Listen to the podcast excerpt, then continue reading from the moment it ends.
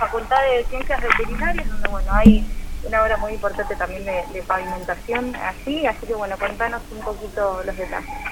Sí, en el trabajo articulado que llevamos adelante con las distintas instituciones de, la ciudad, oportunamente la Facultad de Veterinarias eh, nos pidió la posibilidad de hacer, continuar con un asfalto que ellos habían llegado a la mitad del predio y eh, requería una intervención de 1.250 metros eh, de extensión de ese asfalto para eh, delimitar la circulación en el predio, teniendo en cuenta la incorporación próxima de lo que va a ser este hospital escuela de, primerísima calidad y de primer nivel en equipamiento que están próximos a, inaugurar. Entonces, en función de eso es que trabajamos para, que, para llegar a tiempo de antes empezar el ciclo lectivo universitario, de, que la Facultad de Veterinaria tuviera esta obra que para nosotros implica un millón doscientos de pesos en, lo que es la inversión que hemos destinado para esto, pero también implica garantizarle eh, el, funcionamiento ideal del predio, que como ustedes saben es grande. ¿Cuánto hace que empezó esta obra? No, es una obra que se hizo rápidamente, duró 20 días porque en realidad eh, ya tenía consolidado el, el piso y lo que se hizo fue eh, bueno avanzar con el asfaltado y, el nivelado del lugar para, para que esto cuando llueva y se produzcan otros eventos eh, funcione como corresponde. Y aquí en el barrio Roca, detrás de la escuela 84, bueno, ¿qué se está inaugurando en el marco del presupuesto participativo 2019? Mira, eh, tal cual es la obra que decidieron los vecinos del barrio.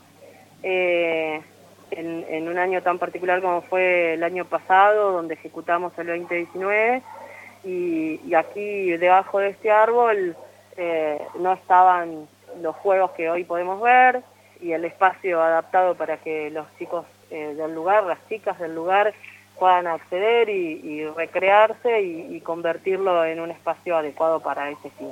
Así que esa fue la decisión de los vecinos, la más votada, ¿no? Había otras también en danza de, qué hacer eh, y, cuando discutieron, debatieron y decidieron, esta fue la que predominó y acá estamos hoy ya poniéndola en función. en una de las últimas obras que nos queda de ejecutar de, 2019 y, bueno, ya empezar a transitar la ejecución del 2020. ¿No queda ningún barrio, Fernanda, para este tipo de obras y demás? Quedan un par más que tienen que son estudios planialtimétricos del barrio La Loma y del barrio del barrio Sur, que eh, son estudios planialtimétricos que estaban dependiendo de la compra de un nivel que compramos digital. Eh, es una, máquina especial que se necesita para eso y que eh, y también capacitaciones tenemos pendientes. No, no, capacitarse para la máquina. Está, bueno. El presupuesto participativo de que fue la obra de la pista de skate que ganó el año pasado. ¿Cuándo empezaría esa obra? Cuando terminemos toda la ejecución 2019. Eh, en realidad siempre se hace en el segundo semestre del año siguiente, pero la verdad es que el ingeniero Gaba con su equipo está trabajando eh, junto a la población que asiduamente utiliza este espacio eh, para contratar un especialista en el tema, que va a ser quien nos va a asesorar y a dirigir eh, el proyecto de ampliación y reparación de lo que ya existe. ¿Este año también va a comenzar el presupuesto participativo 2021? Sí, sí, sí, seguro. Eh, como tiene una partida presupuestaria asignada y vamos a llevar adelante en función de las posibilidades que nos dé la pandemia, será presencial, virtual, pero sí vamos a ejecutar obviamente la partida eh, para, para el presupuesto participativo que es de 19 millones. 25 por eso. ¿Tuvo, ¿Tuvo alguna repercusión de parte de los comerciantes por este 20% de la factura de luz que va, se va a hacer cargo del municipio? ¿Repercusión? Claro, ¿algún diálogo posterior al anuncio? ¿Con quién? Con los comerciantes. Eh, está abierta la posibilidad de que ellos accedan al beneficio, lo están haciendo, se están inscribiendo y ese es el diálogo, es la concreción de la posibilidad del beneficio. Bien. Eh, esa es la realidad. Intendente, hubo una polémica el fin de semana pasado por un funcionario municipal que habría viajado a otra localidad con un vehículo oficial. ¿Hay alguna definición con respecto a eso? Sí, la definición está tomada. ¿Cuál, cuál, ¿Cuál fue la definición? Acepté la renuncia del funcionario. ¿Usted le había pedido la renuncia? No, no, no. Él presentó la renuncia en función de entender que no era un acto correspondiente eh, porque no hay margen para cuando los funcionarios nos equivocamos. Cuando se trata de empleados, se proceden a, a llevar adelante actos administrativos para dilucidar la responsabilidad de no o no que hay sobre los actos que llevamos adelante. En cambio, en los funcionarios no hay margen. ¿Ahora el ex funcionario eh, va a continuar como empleado o ya no forma parte tampoco de la planta municipal? Deja de ser funcionario, O sea que continúa como empleado. deja de ser funcionario. ¿Pero es empleado municipal o no? No, Ah, no es empleado deja municipal. de ser funcionario y yo voy a contemplar su posibilidad laboral. Sí. Ah. Más allá que no exista margen, ¿les sorprende que, que, que se sigan viendo este tipo de, de situaciones en la municipalidad? Sorprenderme, no. Eh, la verdad es que errores cometemos todos. Lo que pasa es que algunos los pagamos más caros que otros. Eh, esa es la realidad. Pero la verdad es que eh, el director es un excelente, el ex director es un, un excelente funcionario en su trabajo.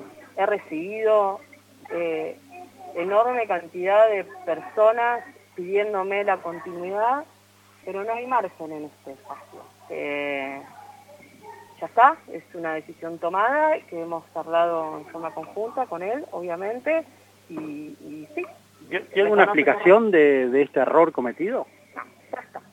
Fernanda, eh, está clara la acción de- del, del exfuncionario y muy clara la decisión que tomaste. Lo que quiero saber es cuánto incide o hace ruido alrededor de esto que ha sucedido las cuestiones que pasan dentro del corralón y cómo cada cuatro años se tratan de corregir y no y la gente que quedaría dentro de esas correcciones. Mira, yo estoy muy contenta del efecto que ha tenido esto, porque la verdad es que he tenido una reunión con todos los capataces del corralón, la tuve el miércoles a las 7 de la mañana. Ellos valorando muchísimo la tarea que llevaba adelante el director y entendiendo de que han encontrado una lógica de trabajo diferente. Que a lo que yo insto como eh, en este momento intendenta, pero como siempre defendiendo eh, la figura del empleado público, es que es una modalidad de trabajo que ellos deben instaurar y defender, sea quien sea quien lleve adelante la conducción de, ese sector, digamos. Realmente lo que me pudieron plantear era que se sentían parte de un equipo, que eran escuchados, que había un diálogo permanente, eh, de que seguramente hay muchísimas cosas para mejorar, pero hay otras tantas que se han logrado.